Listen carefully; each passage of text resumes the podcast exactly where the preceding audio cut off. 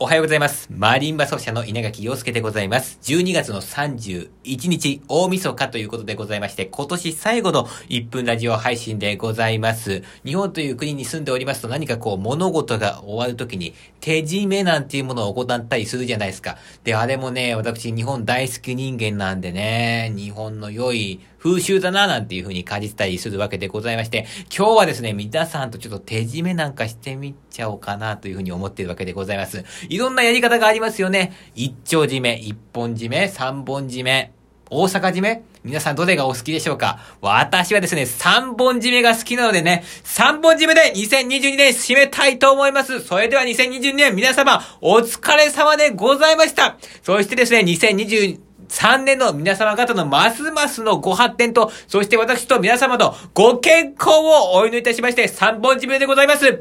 いよー！よ！っちょ皆様2022年ありがとうございました。